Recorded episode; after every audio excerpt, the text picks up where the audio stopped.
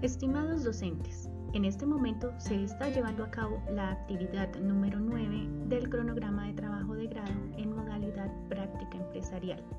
En este caso, el rol que desempeñamos es como jurado 1 o jurado 2.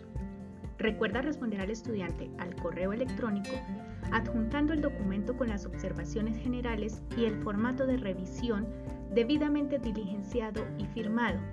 Este último en caso de aprobar que el estudiante sea programado a sustentación. De lo contrario, en caso de rechazar la propuesta, usted debe adjuntar la rúbrica de evaluación debidamente diligenciada y firmada. Además, también es importante cargar la documentación al equipo interno por medio de la plataforma Microsoft Teams.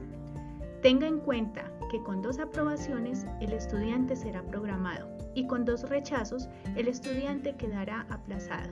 Buen día.